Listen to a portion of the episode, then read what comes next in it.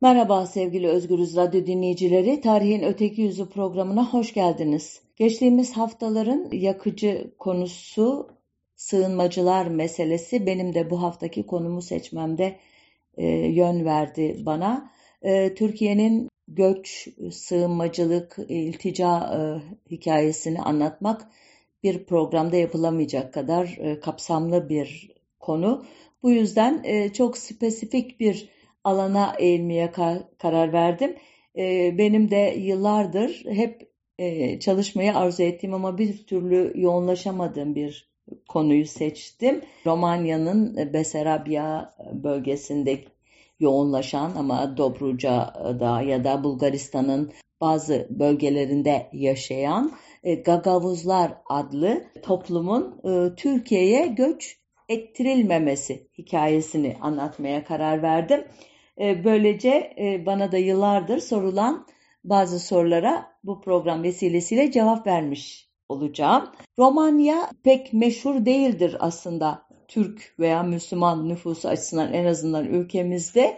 Halbuki Karadeniz'in Tuna, e, Lom ve Provadia nehirlerinin arasındaki bölgesi olan Dobruca'da yaşayan Tatarlar, Kırım Tatarları ya da Nogaylar bir bölümünün adı itibariyle Müslüman topluluklar olarak bizim resmi tarih yazımımızda Türk toplumu olarak nitelenirler ki ben buna katılmıyorum ama böyle bir e, Türklüğün geniş bir şemsiye oluşturarak kimleri kimleri içine aldığını hep her programda e, tekrarlamış olmayayım ki Romanya'daki e, arşiv belgelerinde de ya da basında da bu kesimlere Türk, Türk Tatar, Müslüman ya da e, Tatar diye farklı adlandırmalar e, yapıldığını düşününce çok da itiraz etmeye gerek olmadığını da kabul etmek gerekir. 1900 18 ile 1940 yılları arasında ki Birinci Dünya Savaşı'nın sonuyla İkinci Dünya Savaşı'nın artık Avrupa'nın tününü kapsar hale geldiği yıl biliyorsunuz 1940. Bu tarihler arasında Romanya'daki bu toplumdan 115 bin kadarının başta Türkiye'ye olmak üzere başka ülkelere de göç ettiğini söylüyor bu konunun uzmanları. En büyük göç dalgası da 1929 sonrasında olmuş. Romanya ile Türkiye ilişkilerinde özellikle göç bağlamında bir dönüm noktasını e, Hamdullah Supi Bey'in e, Romanya'nın Bükreş elçiliğine atanması oluşturuyor. Kendisi 1913'te kurulmuş olan ve e, Cumhuriyet'in ilk yıllarında resmi ideolojinin toplumun çeşitli kesimlerine, hücrelerine, kılcal damarlarına zerk edilmesinde önemli bir işlev görmüş olan Türk ocaklarının kurucularından ve reislerinden hatta son reisi ki Türk ocaklarını bu mecrada bir programda uzun uzun anlatmıştım. Oraya yönlendireyim sizi daha geniş bilgi için. Sadece e, bağlama cümlesi olarak e, şunu söyleyeyim. Türk ocaklarının 1935 özür dilerim 31 yılında lav edilip yerini halk evlerine bırakmasından sonra Hamdullah Supi Bey Bükreş Büyükelçisi e, yapılmıştı. Bu yeni Türkiye Cumhuriyeti'nin Osmanlı'dan devraldığı bir pratiğin e, bir versiyonu idi. Osmanlı'da da e, daha sonra Cumhuriyet döneminde de bir nedenle deyim yerindeyse kalemi kırılan devlet görevlileri eğer tamamen siyasetten veya bu hayattan silinmelerini gerektirecek kadar büyük bir suç işlemedilerse merkezden biraz uzakta bir vilayete veya e, mutasarrıflığa e, yönetici olarak atanırlardı ya da Cumhuriyette bunun yerine işte çeşitli ülkelerin e, sefirliği, diplomatlığı e, görevlerine atanıyorlardı. Ee, burada küçük bir parantez açayım. Hamdullah Supi Bey de kalemi kırılmasına rağmen e, tamamen rejimle ters düşen bir şahsiyet değildi ve hiçbir zamanda olmadığı Atatürk'e e, karşı muhalefetini her zaman düşük perdeden ve mahcup bir şekilde dile getirdi. Hatta pek çok siyasasına katılmasa bile sesini çıkarmadığı veya destekledi Nitekim 1934 yılında soyadı kanunu yayınlandıktan sonra soyadını da Atatürk'ün vermesine izin verdi e, ki kendisi büyük dedelerinden birinin anısına Koca Memi soyadını seçmişti. Fakat Atatürk kendisine Memi'nin Muhammed'den geldiğini ve Arap kökenli olduğunu söyleyerek ona Türkçe bir soy isim vereceğini belirtmişti.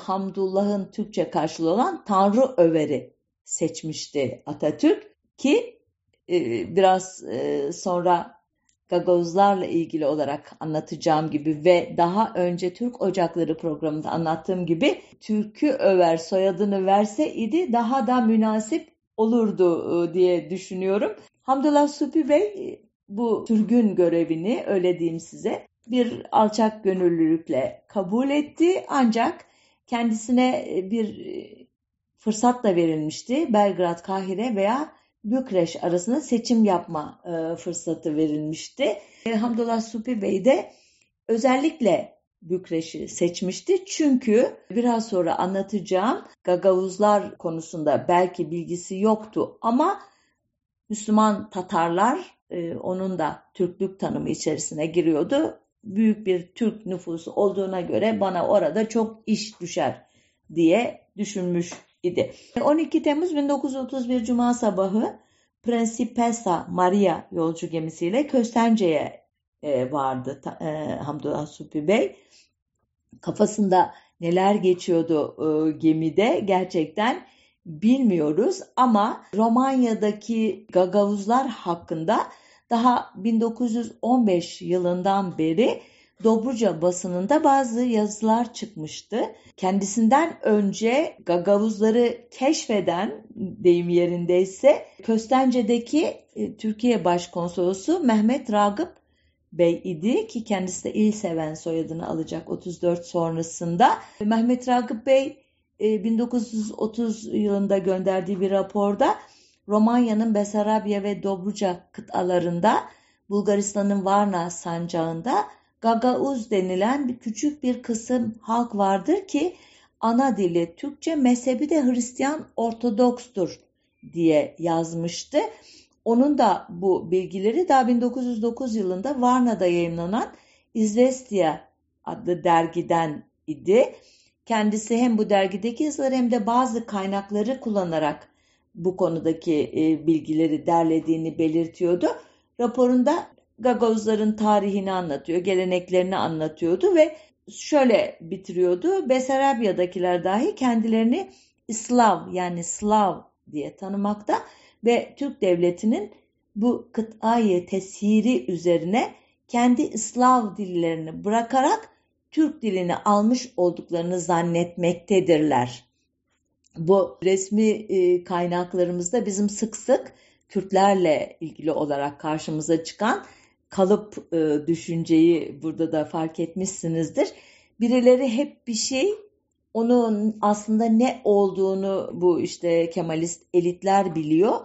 O halklar ise hep yanlış bir bilinç içindeler. Kendilerini bir şey sanıyorlar, bir şeye dönüşmüş oluyorlar ve onlara gerçek öz kimliklerini e, öğretmek bu Kemalist entelektüellere düşüyor. Hamdullah Supi muhtemelen bu raporları da okumuştu. Ancak nüfus ile ilgili olarak e, kesin bir bilgisi yoktu. Çünkü o tarihlerde henüz bir nüfus sayımı yapılmamıştı. 1932'de yapılacak olan sayımın sonuçları da 1938'de yayınlanacaktı e, Romanya e, kamuoyuna. Bu açıdan nüfusla ilgili tahminler hep e, rivayetlere, kulaktan dolma bilgilere dayanıyordu ki biraz sonra ne kadar nüfus tahmin ettiğini de söyleyeceğim Hamdullah Bey'in. Türkiye'nin Varna'daki konsolosunun da 12 Mart 1932 tarihli bir raporunda e, bu kesimden söz ediliyor Gagavuzlardan. E, Türkçe konuşan ancak Hristiyan Ortodoks olan insanlar diye tarif ediliyor. Bu konsolos da bu milletin kökenini araştırmayı kendine borç bilmiş ve o da Ragıp Bey'le aynı kaynaklara başvurarak şu sonuca varmış.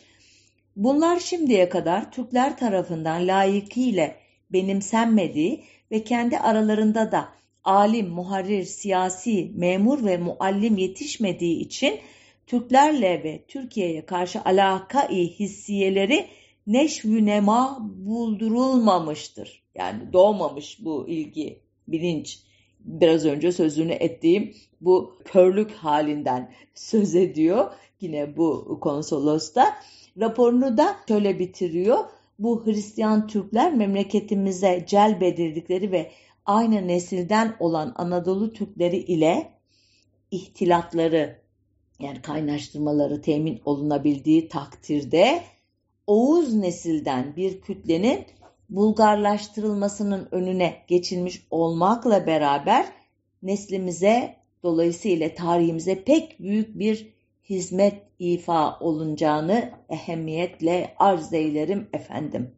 Şimdi bu rapordaki Oğuz nesli dikkatinizi çekmiştir. Gaga Vuz, Gaga Uz adının da zaten gök Oğuz'un bozulmuş şekli olduğunu düşünüyor bu iki diplomat da uzun uzun da bunları anlatıyorlar. Ben vakitten tasarruf etmek için raporları uzun uzun okumuyorum size. Halbuki o sırada Roman rakamları da bu toplum hakkında bazı fikirler, görüş alışverişleri yapıyordu kendi arasında ve Türkiye'ye genel olarak o Müslüman Tatarların ya da Tatar Türklerin değişik adlandırmayla gönderilmesi de bazı en azından bürokratik kadroları rahatsız ediyordu. Yahu biz bunların e, sorunları nedir, memnuniyetsizlikleri nedir bunları inceleyip bunları çözsek de bu kesimleri ülkemizde tutsak daha iyi olmaz mı diyorlardı. Ancak e, göç dalgası bir kere de başladığı için önlemek yerine yavaşlatmak üzerine daha çok fikir geliştiriyorlardı ve göç süresinin 10-15 süreye e, yayılmasının daha uygun olacağı, e, güney sınırının etnik olarak sağlamlaştırılması amacıyla göçün aşamalar halinde düzenlenmesi, e, bu amaçla Dobruca'daki Türklerin yaşadığı toprakların işte dört bölgeye ayrılarak her birine ayrı e, stratejik işte öncelikler tanınması gibi bazı fikirler geliştiriyorlardı. Sonunda hem Hamdullah Supi'nin e, girişimleriyle hem de Roman rakamlarının e, içindeki bazı kesimlerin aynen Türkiye'deki gibi mübadele döneminde yaptıkları gibi bazı kesimlerin öz Türk olmayanların e, bu topraklarda işi yoktur ya da dini e, Müslüman olmayanların bu topraklarda e, işi yoktur dedikleri gibi onlar da hem etnik olarak Roman toplumuyla e, biraz me, uzak olan hem de dini açıdan tam olarak Romanya'nın Katolik inanışıyla aralarında farklılıklar olan bu Ortodoks toplumların Türkiye'ye gitmesine de fazla itiraz etmemeye karar vermiş olmalılar ki 4 Eylül 1936'da Dobruca'daki Türk ahalinin muhaceretini tanzim eden mukavelename imzalandı. Böylece Silistre, Kaliakra, Köstence ve Tulça eyaletlerinde oturan Müslüman Türkler yani Tatarlar ya da Tatar Türkler, Müslüman Tatarlar ne ad verirseniz Türkiye'ye doğru yola çıktılar. Anlaşmaya göre göçün 5 senede bitmesi gerekiyordu ve şu sırayla yapılması gerekiyordu. 15 Nisan 1936'dan itibaren mallarını zaten tasfiye etmiş olan kimselerden oluşan 15 bin kişilik bir kafile İkinci sene Romen-Bulgar hududu boyunca 8 kilometrelik bir mıntıkanın ahalisi. Üçüncü sene Hacıoğlu Pazarcık şehri Ezibeyi ve Kurtpınar sancakları. Dördüncü sene Ak Kadınlar Tutrakan sancakları. Beşinci sene Silistre şehri ve sancağı ve Dobruca topraklarının kalan e, Müslüman ahalisi Türkiye'ye göç edecekti. Bunlara ait kırsaldaki mülkler Türk hükümetine hektar başına 6 bin lei bedellendirerek, e, kıymetlendirilerek e, ortaya çıkacak olan miktar Türkiye Devleti adına açılacak bir hesapta Romanya Milli Bankası'ndaki bir hesapta toplanacaktı. Türkiye hükümeti bu hesaptaki parayla Romanya'dan ürünler alabilecekti ve elbette Türkiye'ye gelenlere de buna mukabil miktarda mal, mülk vermeyi de taahhüt ediyordu. Elbette göçmenler taşınır mallarını da yanlarına alabileceklerdi. E, Roman devletinin e, bu açtığı hesapta ne kadar e, para toplandığı tam bilinmiyor. Sadece tek tük belgelerde geçen bazı rakamlar var. Örneğin 31 Ekim 1940'da e, Türkiye'nin Bükreş elçisi Romanya'nın Dışişleri Bakanı e, Sturza'dan e, Türkiye adına yatırılmış olan 25 25 milyon leyi e, sadece Türkiye'ye yerleşen göçmen evlerinin inşaatında kullanmak üzere tahta satın almak üzere çekmek istediğini belirtmiş. Demek ki o tarihte bu kadar bir miktar vardı veya bunun çok çok üstünde bir miktar vardı. Bu kadarını bu işe hasretmek istedi. Onun dışında böyle bazı küçük miktarlara değinen e, raporlar var. Sonuçta aslında 1940'da bitmesi gereken e, göçün e, 22 Mart 1941'de son yazışmalara konu olmasını anlıyoruz ki hala birileri var Romanya'da. Ancak bu tarihte Türk hükümetinin verdiği cevap ilginç. Mevcut durumdan ve taşımada yaşanan sıkıntılardan dolayı son göçmen kafilesini başka bir zamana ertelemeye mecbur olduğunu belirtiyor. Yani Türk tarafı son kafileyi ülkeye kabul etmiyor ve bu defter Müslüman e, Türk unsurlar için kapanıyor. Bu programın esas konusu olan Gagavuzlara şimdi geliyorum. Biraz uzun bir e, giriş oldu özür dilerim. Hamdullah Sopi Bey Gagavuzların yaşadıkları Dobruca ve Besarabia'ya defalarca gidiyor. Onları e, tanıdıkça Türklük kavramı hakkında görüşleri de değişiyor. Bunu nasıl anlıyoruz? Daha 1923 yılında Ankara Erkek Pedagoji Lisesi'nin açılışında yaptığı bir konuşmada Türk kimliğini şu şekilde tanımlıyor imiş. Türkçe konuşan, Müslüman olan ve Türklük sevgisini taşıyan Türktür. Biz onda dil birliği, din birliği ve dilek birliği arıyoruz demiş öğrencilere. Gagavuzları tanıdıktan sonra ise din Türk kimliğinin bağlayıcı bir unsuru olmaktan çıkmış onun için. Aksine Hristiyan Türkler dediği bu Gagavuzların Türkiye'deki Türkleştirilmeye çalışılan veya Türk ulusu haline dönüştürülmeye çalışılan o ne diyelim halklar e, topluluğunu modernleştirme projesinde çok önemli bir aşı e, olacağını düşünmeye başlamış. Onu da şöyle anlatıyor. E, Besarabya'nın Hristiyan Türkleri diyor Dobruca'nın ve Deli Orman'ın Müslüman Türklerinden çok daha uyanık, çok daha zengin, daha tahsilli, daha yetişmiş bir haldedir. Müslüman Türk çok çekingen ve çok yılgın olduğu için hislerini coşkunlukla göstermekten çekinir ve dikkat edin bu cümleye bilhassa kadına musallat olan İslamiyet'in tesiri altında ekseriyetle oturduğu köyler ve kasabalar sessiz ve ıssızdır. Yeni Romanya'nın her sahasındaki büyük inkişafından da bu Müslüman kesimler hiçbir nasiplerini almamıştır. İmparatorluk zamanında zamanından daha geri ve daha fakirdirler. Besarabya'da hayat ihtirası içinde kadını hür, çocuğu tahsilli, tek bir dilencisi bulunmayan bir Hristiyan Türk kütlesi vardır. Bunun papazı imamın hocanın yaptığının tamamen zıttı olarak kendi cemaatini hayata, neşeye ve milliyete doğru çekiyor. Fark ettiyseniz bütün o yani 1923'teki e, tanımın dışında aksine e, Müslümanlığı Türk kimliğini de zayıflatan, gerileten bir unsur olarak tarif ediyor. Hristiyanlığın ise özellikle kadına e, yaklaşımından dolayı gelişmeye, modernleşmeye çok açık bir e, toplum yarattığını vurguluyor. Devam ediyor Hamdullah Supri Gagavuzları övmeye. E, ıssız Anadolu'muzun koskoca bir parçasına neşe, hayat, refah ve ümran getirecek bir kıymet ve ehliyettedirler. Müslüman Türkler ise diyor yine onların da gururunu okşayacak bir, bir birkaç cümle etmek istiyor elbette. Büyük Avrupa fütühatını yapan fetihlerini yani babalarının ekseriyetle bedeni vasıflarını taşıyorlar. Hakikaten bunlar Garp müelliflerinin La Reis Imperial dedikleri fatih ve hakim unsurun soyundan gö- geldiklerini gösterecek bir tavır ve heybettedirler.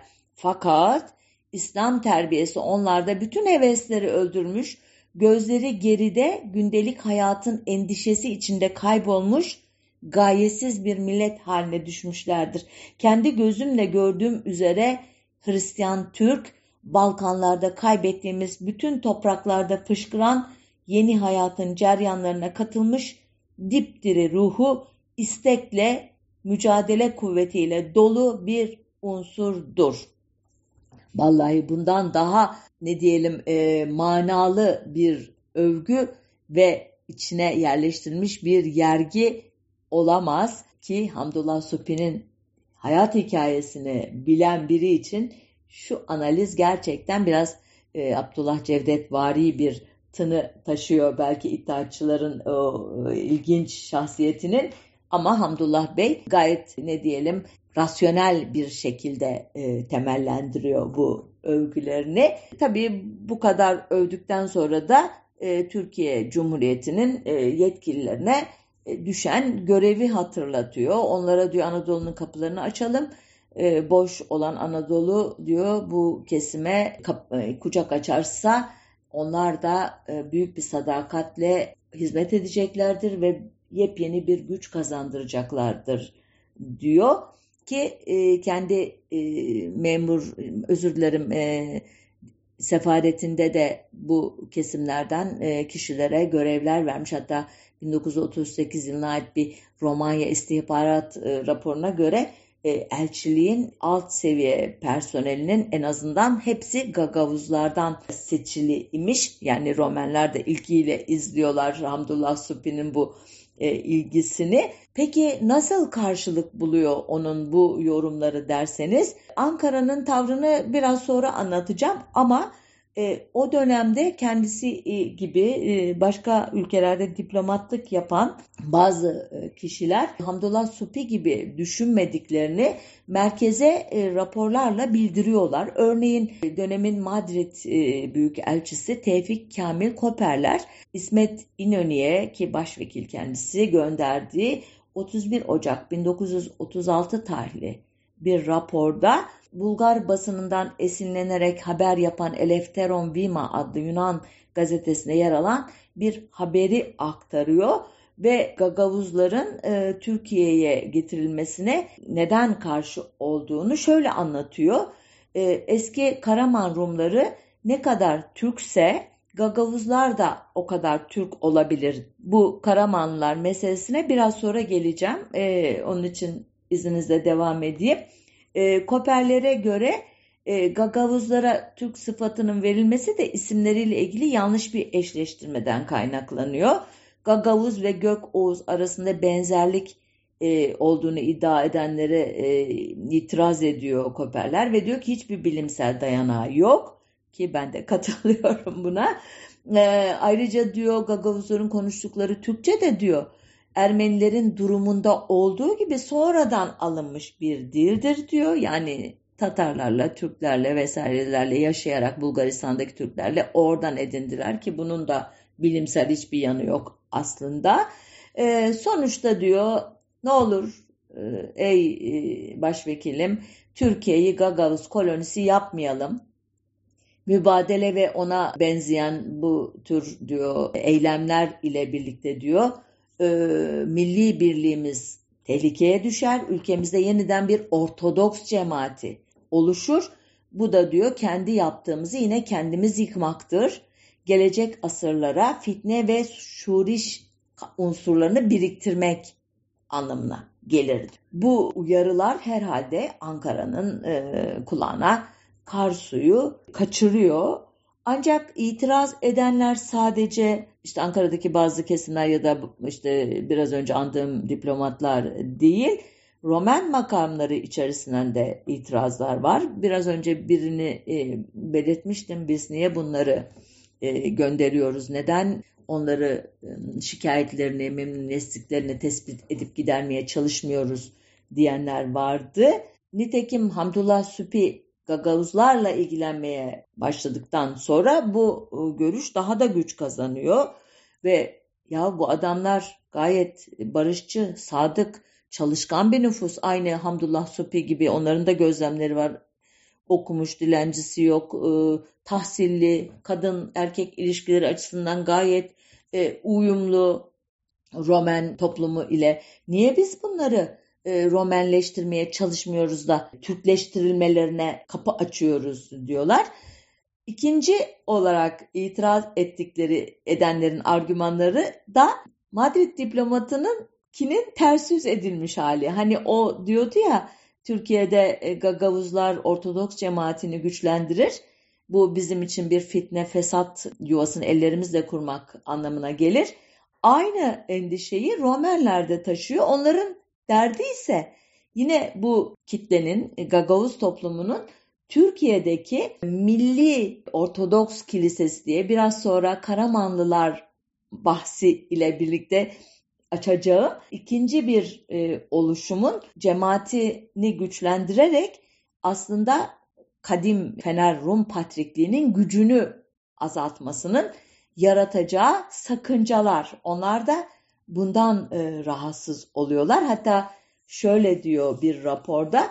Tabii ki Türk hükümeti bu Hristiyanların Konstantinopol patriğinin yani Fener Rum patriğinin manevi otoritesine geçmesine müsaade etmeyecek ve layık Hristiyan Türk toplumu şeklinde var olan Milli Ortodoks Kiliseye bağlamaya çalışacaktır.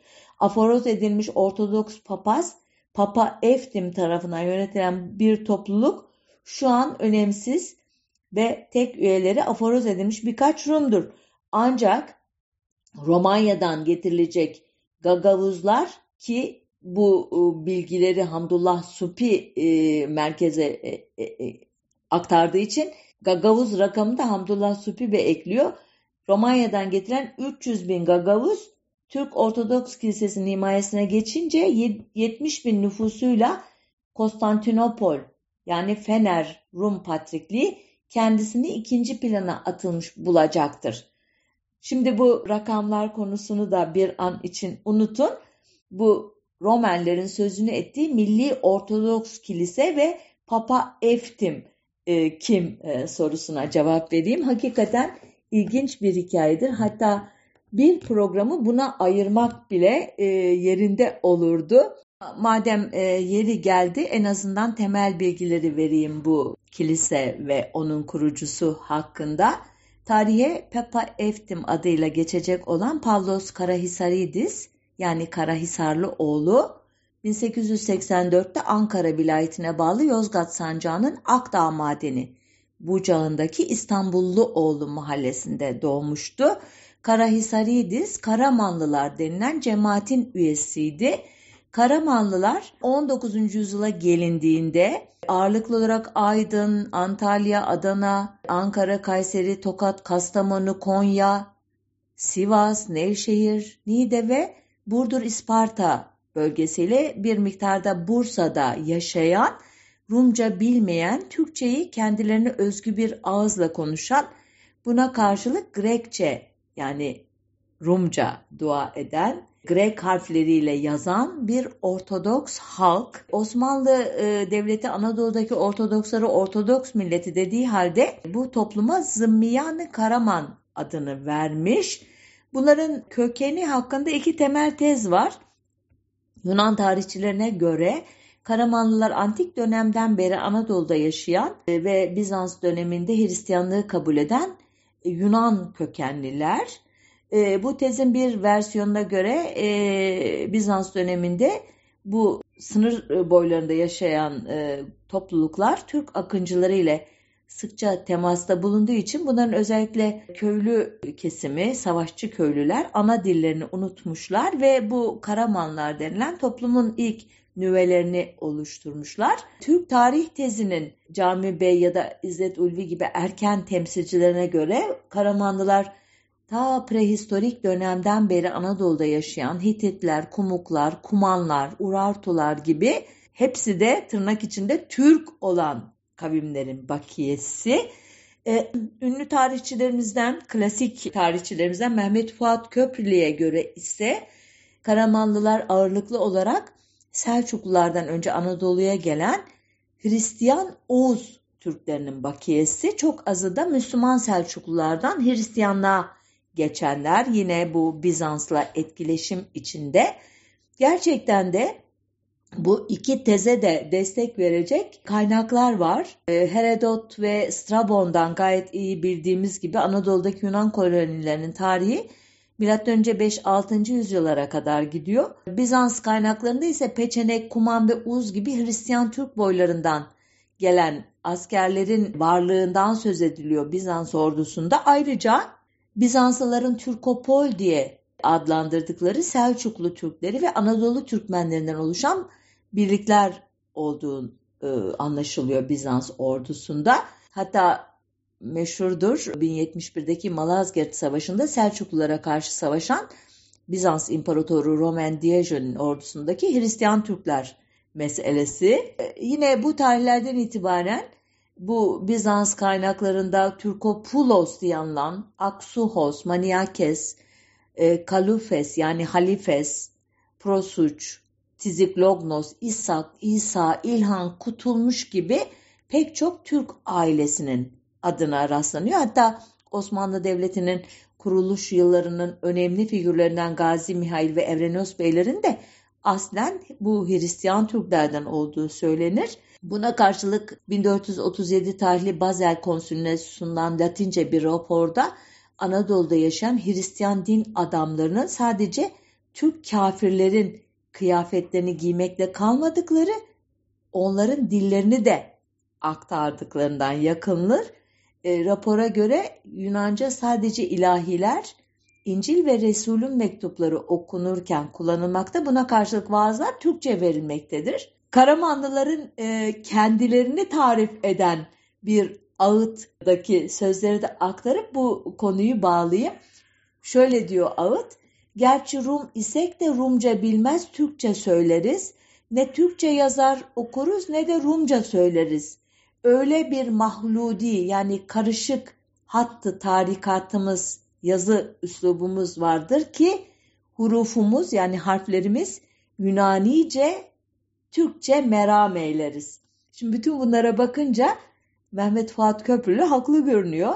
Binli yıllardan itibaren karşılıklı etkileşim içine giren bazı Türkler Hristiyanlaşırken bazıları Hristiyanlar da Türkleşmişe benziyor en azından sınır boylarında bu etkileşim e, çok e, anlaşılır.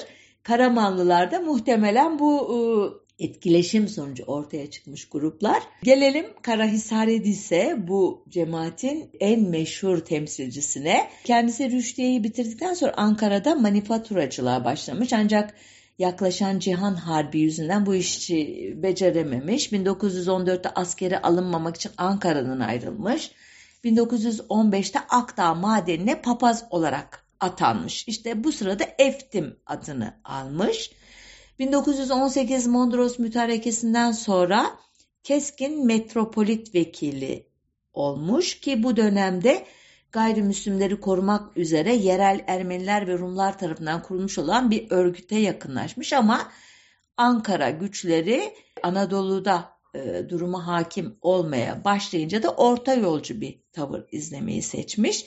Çünkü keskin Ankara ve Sivas gibi Türk milliyetçiliğinin kalbi olan iki merkezin tam ortasına düşüyor. İşte bu coğrafi yakınlık e, veya orta yolculukla Ankara temsilcileriyle de ilişki içine girmiş Efti ve 1920'de Çerkez Etem'in Yozgat'ta, 1921'de Topal Osman'ın Koçgiri'de isyanları bastırmak e, adı altında eylem alanındaki gayrimüslimlere yönelik katliamlarından keskin Hristiyanlarını kurtarmayı başarmış. Ayrıca Simav'dan Keskin'e sürülen Rumları da güvenli biçimde e, İstanbul'a yönlendirmiş. Bu işlevleriyle kendi toplumunda saygınlık kazanırken bu o dönemin önemli aktörü Çerkez Ethem ve Çolak İbrahim Beylere Kuvayi Seyyari'yi toplamasında da yardımcı olduğu için Ankara'nın iyice dikkatini çekmiş.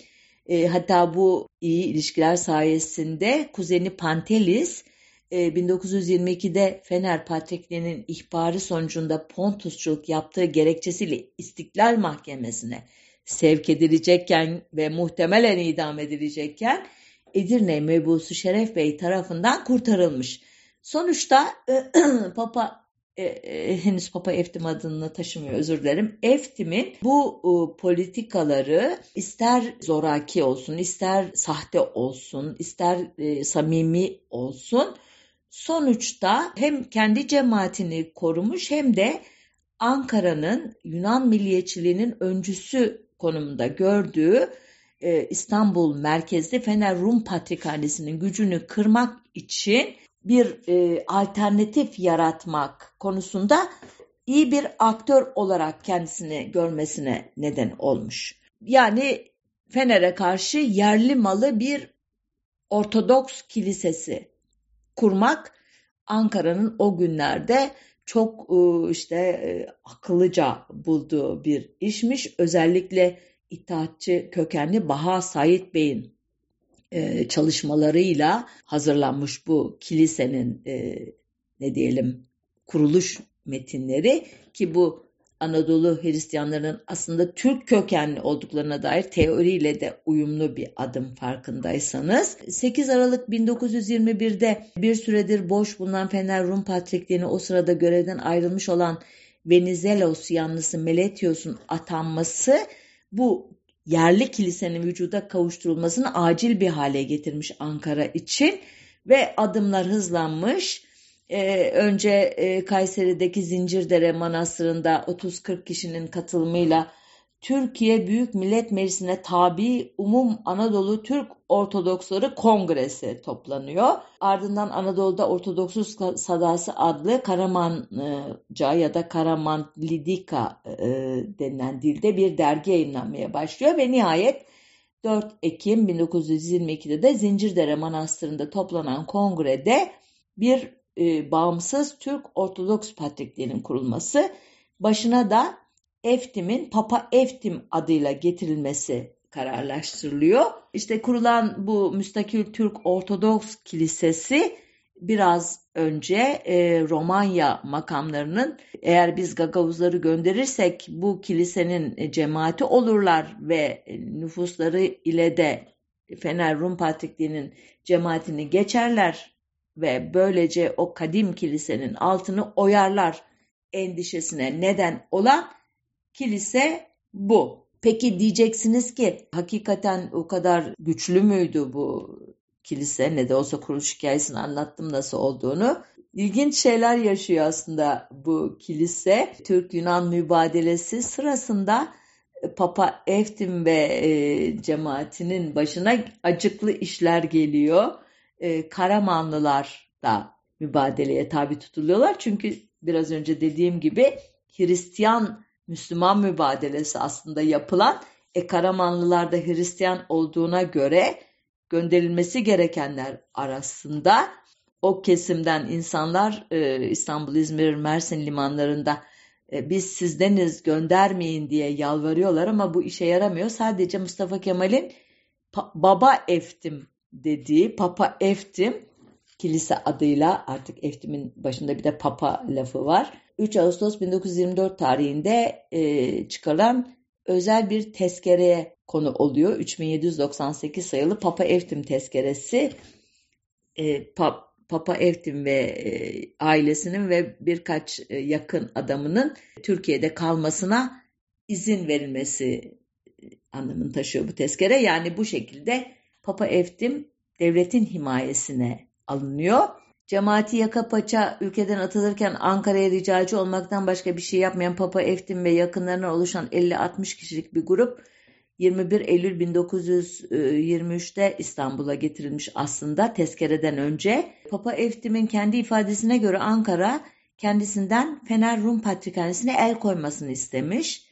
Ancak Lozan'da e, Fener Rum Patrikliği'nin varlığını kabul etmek zorunda kalan Ankara açıktan destek veremeyeceği için Papa Eftim'i destekleme işini bizim e, bu programın kahramanı Hamdullah Supi Bey'e ve onun yanında da Fethi Okyar Bey'e bırakmış. Papa Eftim 1930'a kadar Fener Rum Patrikhanesi'ni taciz etmeye, mülklerini gasp etmeye devam etmiş Ankara'nın iteklemesiyle. 1930'da Yunanistan'la ilişkilerin iyileşmesi ile unutulmaya terk edilmiş. 1934'te soyadı kanunundan sonra Zeki Eren Erol, Eren Erol adını almış ve bu tarihten itibaren de son umudu işte 1935-31'de Bükreş'e büyükelçi olarak atanan Hamdullah Supi'nin e, Romanya'nın Besarabya bölgesinden getirmeyi vaat ettiği 250 bin kadar Hristiyan Türk Gagavuz'dan kilisesine bir cemaat yaratmak olmuş. Bu e, nüfus sayı e, meselesine burada artık bir açıklık getireyim. Hamdullah Supi Ankara'yı ikna etmek için rakamları şişirdikçe şişirmiş muhtemelen. Çünkü 1930 yılında Ragıp Bey Dobruca'da 20 bin, Besarabya'da 30 bin, Varna'da 7 bin gagavuz var diyor. Bu en düşük rakam olabilir 57 bin toplam ki Romanya Dışişleri Bakanlığı 1936 tarihli bir yazısında 165 bin kişiden söz ediyor. Yani en şişirilmiş rakam dahi Hamdullah Supi'nin rakamlarının neredeyse yarısı kadar. Diyelim ki e, nüfus bu idi. Hamdullah Bey onları Türkiye'ye göndermeye kafasına koymuştu. Diyelim ki Ankara'da kabul etmeye hazırdı ki olmadığını biraz sonra göreceksiniz. Peki Gagavuzlar ne diyorlardı bütün bunlara? Tahmin edeceğiniz üzere Türk kimliklerinin farkında olan Gagavuz sayısı pek azdı.